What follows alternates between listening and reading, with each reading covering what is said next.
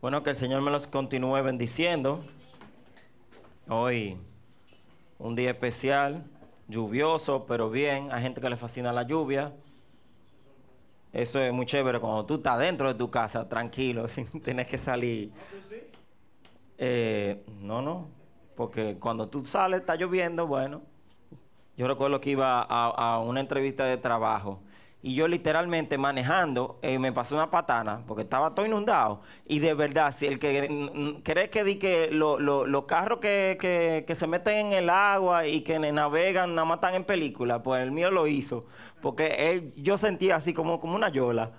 Y yo llegué seco y nada más de apiarme del carro a la puerta de la entrevista, yo estaba enchumbado de agua. Y no había de otra porque el cielo por todos lados no daba que iba a parar. Así que, eh, pero nada, gracias a Dios eh, eh, salí bien. Y además tengo esa historia de que yo floté, mi carro flotó. sí, me dieron el trabajo, sí. Sí, sí, valió la pena. Era la piscina del Olímpico.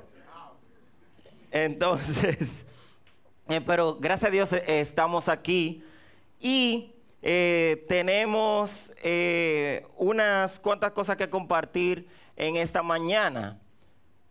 Eh, una pregunta interesante, quienes leyeron el, panfleto de hoy, del programa de hoy, se pueden ir haciendo una idea, pero vamos a ver una frase de eh, Eugene Peterson que a mí me movió el piso. Dice, hemos sido engañados por la creencia de que si las cosas no salen como nosotros esperamos, entonces algo anda mal con el universo. Repito, hemos sido engañados por la creencia de que si las cosas no salen como nosotros esperamos, entonces algo anda mal con el universo.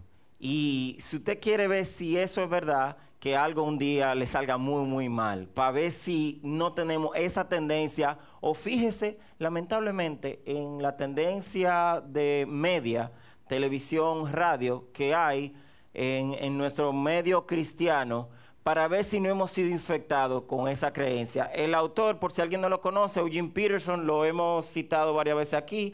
Él es uno de los pastores de Fauto. Eh, no lo conoce, pero está bien, no se pone. Pero exactamente. Y, es definitivamente un excelente escritor, definitivamente, y un hombre con un gran testimonio. Pero eh, ay, eh, ahí sí, ¿verdad? Mira, te engranojaste ahí. Situación bien ahí, ¿verdad? Situación mal. Rompe eso.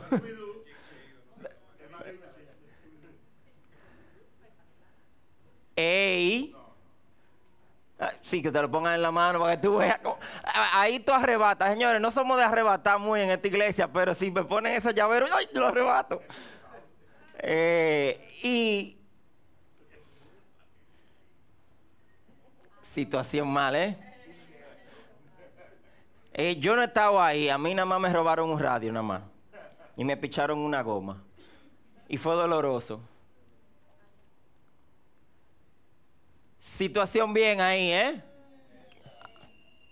Pero, ¿alguien no, fue que ustedes no salieron en esa cuestión?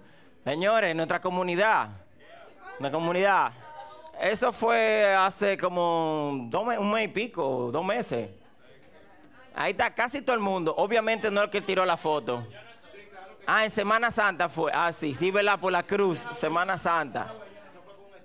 Bien, bien, bien ahí. Llévatelo, Cundo. Llévatelo, control, llévatelo. Todos nosotros tenemos nuestras percepciones y nuestros lineamientos de lo que es una buena situación y una mala situación. De lo que es estar bien, de lo que es estar mal. Desde chiquito nosotros vamos desarrollando eso. Y de lo que es una persona que está bien y de lo que es una persona que está mal. O sea, eso es algo que de manera natural vamos desarrollando de que somos muy, muy jóvenes, muy pequeños. Pues vamos a leer en la palabra de Dios un verso muy, muy, muy famoso. está en Josué capítulo 1, versículos 7 y 8. Y para el que no sabe, Josué le tocó sustituir a Moisés. Por medio de Moisés hicieron un montón de milagros. Entonces ya ustedes saben la presión que tenía Josué al dirigir este pueblo y cruzar un río y conquistar una tierra que estaba llena de gente que no querían que lo conquistaran. Entonces, eh, pues Dios le dio palabra de ánimo. Básicamente el capítulo 1 eh, comienza Dios poniéndole la pila a Josué. Y dice la palabra de Dios, Dios hablándole a Josué, sé fuerte y muy valiente. Ten cuidado de obedecer todas las instrucciones que Moisés te dio. No te desvíes de ellas ni a derecha ni a la izquierda, entonces te irá bien en todo lo que hagas. Estudia constantemente este libro de instrucción. Medita en él de día y de noche para asegurarte de obedecer todo lo que allí está escrito. Solamente prosperarás y te irá bien en todo lo que hagas. ¿Te irá bien en qué? Bien. Ahora, Josué, básicamente a él como, como líder, cada vez, o sea, en el tiempo, en su trayectoria, él trató de ser fiel a Dios. En lo que está en la Biblia, pocas veces metió la pata, tuvo su consecuencia, pero eh, en promedio podemos decir que es una eh, eh, figura de un ejemplo excepcional. Porque en, circunstancias difíciles el tipo sacó de abajo y empujó y conquistaron la tierra prometida. Y de hecho la parte que no conquistaron fue flojera de alguna de la gente de la tribu, que como que bueno, pero vamos a dejarlo. Ay, sí, que, ellos trabajen para nosotros y que si yo quién, y, y fue un lío. Pero básicamente, cuando el pueblo hizo caso a Josué, que estaba siendo guiado por Dios, las cosas salieron bien. Ahora, Josué fue el único hombre de Dios que trató de servir a Dios con todo. Hubo más. Ahora, todo el mundo tuvo los mismos resultados tangibles que lo que anhelaba hacer. En el caso de conquistar la tierra prometida, lo, lo consiguieron. Ah, que si o que gigante, lo vencieron. No, que hay una muralla en Jericó, Brisbane, Dios la derribó. O sea, para los que no saben, señores, bajo el mandato de José ocurrió un milagro, que nada más hay dos así en la Biblia, que fue que dejó de girar la tierra para que tuvieran luz de día, para tener suficiente tiempo para terminar de vencer al enemigo, para que se fuera. Y ellos ganar plenamente la batalla. Porque si anochecía iban a estar de ventaja, iban a tener que retirarse, entonces iban a tener que arrancar otra vez el otro día y el enemigo le iba a dar chance de reubicarse, que si o qué, cambiar la estrategia. O sea, cuestiones fuertes, cuestiones de que, wow, uno loco por ver un milagrito que aquí, que allá, y ese tipo o sea, claro, guiado por Dios, le dijo, mira, Sol, párate aquí en Gabaón, donde estamos peleando. Y se paró. Entonces, a él le fue bien. A todos los hombres de Dios en la Biblia le, le fue igual. Vamos a ver otro ejemplo, que fue poco tiempo después, nada más como 1400 años por ahí. Casi nada. Casi nada. Vamos a ver si saben de quién se trata. Está en 2 Corintios 11, 23 al 27. Segunda los Corintios, capítulo 11, versos 23 al 27. Y se trata de un tipo, según dicen, de baja estatura, y según dicen, tenía unos ciertos problemas en la vista, y según dicen, era como, como, como medio rudo al hablar, como que el tipo tenía mucho conocimiento, pero, pero como, que, como que era muy fuerte. Y dicen que, según el teólogo Fausto, dice que él era un tigre medio jodón. Si tú lo analizas, el tipo estaba, él, tenía como, como un, carácter bastante fuerte. Y ya saben quién es, ¿verdad? Y miren lo que, lo que dicen. No, no es Alvarito, hermano. Alvarito le falta convertirse bien. He trabajado más arduamente. He sido encarcelado más veces. He recibido los azotes más severos. He estado en peligro de muerte repetidas veces. Cinco veces recibí de los judíos 39 azotes. Tres veces me golpearon con varas. Una vez me apedrearon. Tres veces naufragué y pasé un día y una noche como náufrago en alta mar. Mi vida ha sido un continuo ir y venir de un sitio a otro. En peligros de ríos, peligros de bandidos peligros de parte de mis compatriotas, peligros de, a manos de los gentiles, peligros en la ciudad, peligros en el campo, peligros en el mar, peligros de parte de falsos hermanos. He pasado muchos trabajos y fatigas y muchas veces me he quedado sin dormir, he sufrido hambre y sed y muchas veces me he quedado en ayunas, he sufrido frío y desnudez. Y sigue hablando. otro hombre de Dios, usado por Dios, también vio muchos milagros, trató de servir a Dios, así como él era así de fuerte de, carácter, con esa misma fuerza, él trató de llevar el reino de Dios y, y trabajaba a él y ayudaba a mantener su propio ministerio y toda la cosa, y para adelante, y para adelante, y para adelante, y para adelante, y para adelante. Mi pregunta es, un tipo que sabía tanto de la palabra de Dios, él no sabía que en una parte de la Biblia, y de hecho no es la única parte, lo que pasa es que por el tiempo no podemos leer demasiado versículo. Dios le había dicho a un joven líder como 1400 años antes que él, quizás no sabía la fecha exacta, pero no importa. Él sí había leído la escritura. Él no sabía que Dios le había dicho a Josué, guíate de mi mandamiento, trata de obedecerlo y todo te saldrá bien. Hay otra traducción que dice, y serás exitoso en todo lo que emprendas. El verso de Josué es el que instintivamente la gente que no está con frío por la lluvia del Día de la Madre, una vez dicen, amén, y todo se saldrá bien. ¿Y qué es lo que te va a salir bien? Todo, todo, todo. Te voy a decir algo. A ese verso hay que decir amén. Es la palabra de Dios. Guíate de la palabra de Dios y todo te saldrá bien. Ahora, tú tira versos como este, he pasado frío, desnudez, pasado hambre, peligro en río, peligro en el barrio, peligro en, la zona más o menos, peligro en el campo, peligro en la carretera, allí he estado náufrago.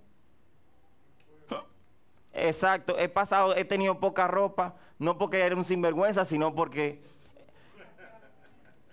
eh, una dificultad en los tiempos, quizá uno empieza, pero ¿por qué no tenías ropa? ¿Qué, ¿Qué, hizo? Uno, la ropa se va desgastando. Dos, cuando tú cambias de sitio de clima, a veces tú necesitas más ropa. Y en ese tiempo la ropa no era algo como ahora que tú consigues la pulga a un precio más o menos. Era algo realmente eh, eh, que no todo el mundo podía adquirir en grandes cantidades. Entonces, cuando tú ibas a un sitio de mucho, por ejemplo, frío, realmente te está faltando ropa, por ejemplo. Eso es un caso. Entonces, o sea, todo eso, mi pregunta es, ¿le estaba yendo bien?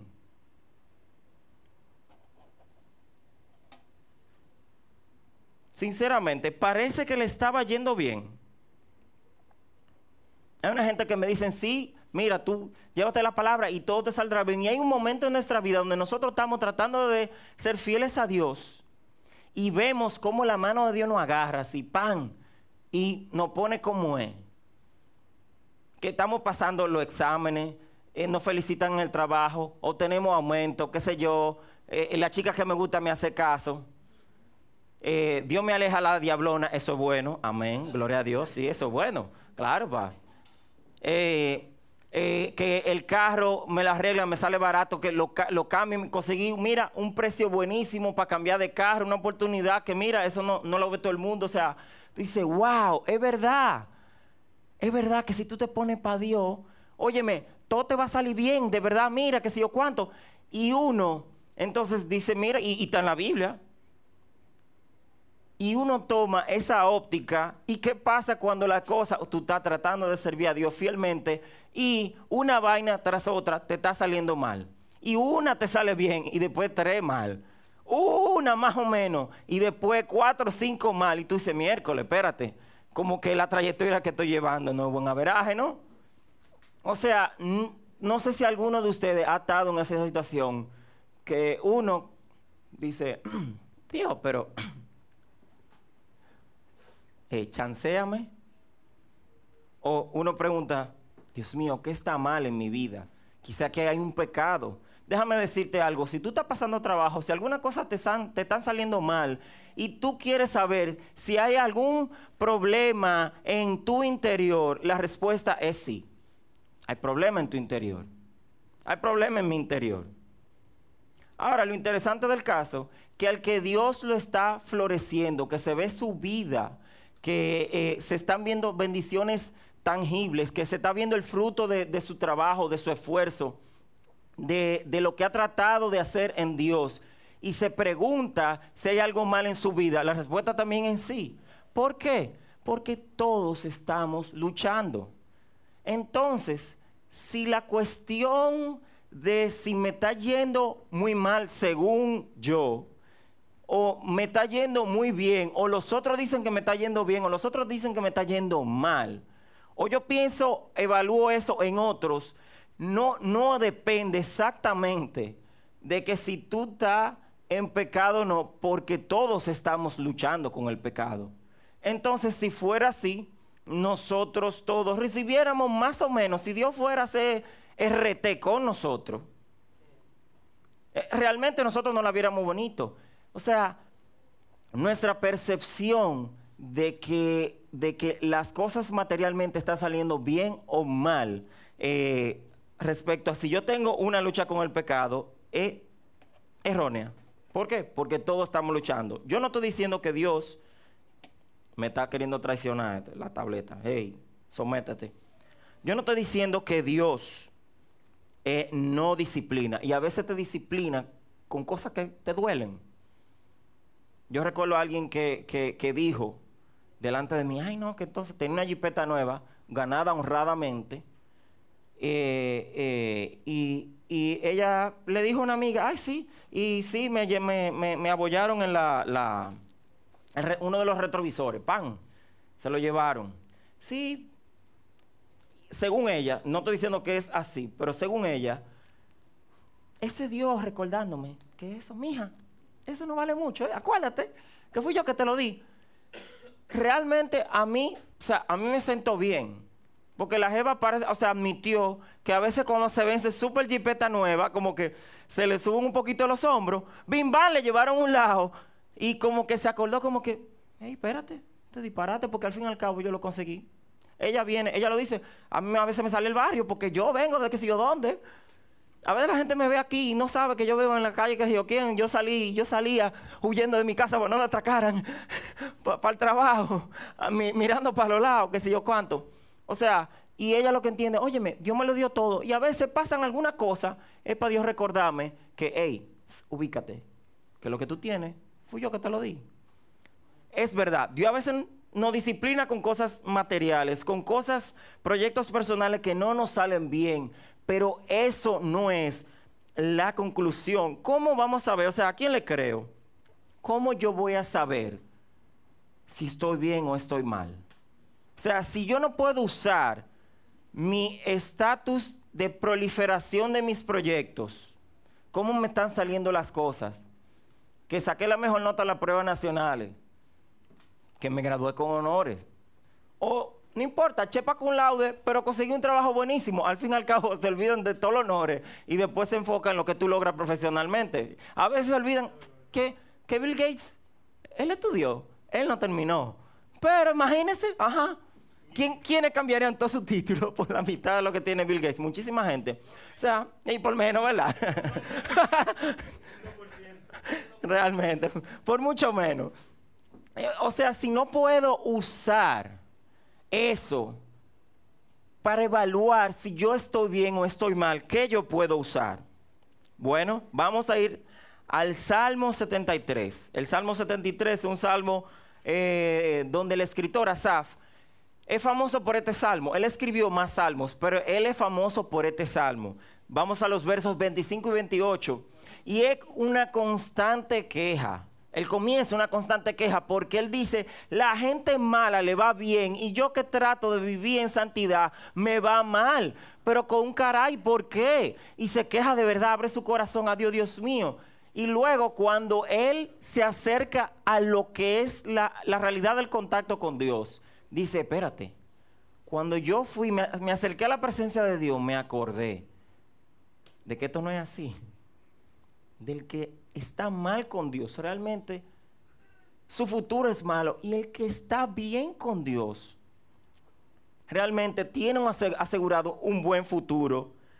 Y él dice lo siguiente en el verso 25, ¿a quién tengo en el cielo sino a ti? Si estoy contigo, ya nada quiero en la tierra. En la versión parafraseada de The Message, dice, tú eres todo lo que quiero en el cielo tú eres todo lo que quiero en la tierra.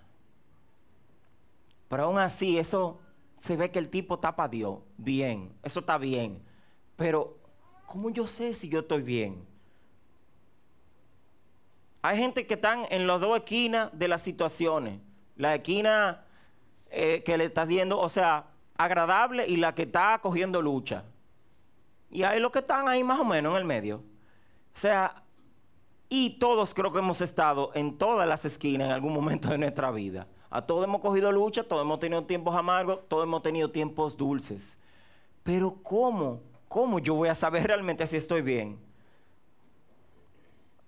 Yo busqué y busqué realmente, como que en la Biblia yo hallo una respuesta así, como que me, me concluya si yo estoy bien o estoy mal. Y, y o sea, y ver lo que está en la palabra de Dios y que encaje con las otras partes, los otros versículos, lo que, lo que te dicen, no te apures, la cosa va a salir bien, y lo que me dicen, óyeme, estoy cogiendo lucha y estoy en Dios, eh, sufre, tira para adelante, eh, aún en el sufrimiento. Dice Asaf en el verso 28, para mí el bien es estar cerca de Dios. He hecho del Señor soberano mi refugio para contar todas sus obras. Para mí el bien es estar cerca de Dios. O sea, tú quieres saber si tú estás bien. Tú estás cerca de Dios. Hay otra versión que dice, para mí el bien es acercarme a Dios como algo dinámico. O sea, acercarme a Dios. Yo estoy bien. Yo me trato de acercar a Dios y ya yo estoy bien.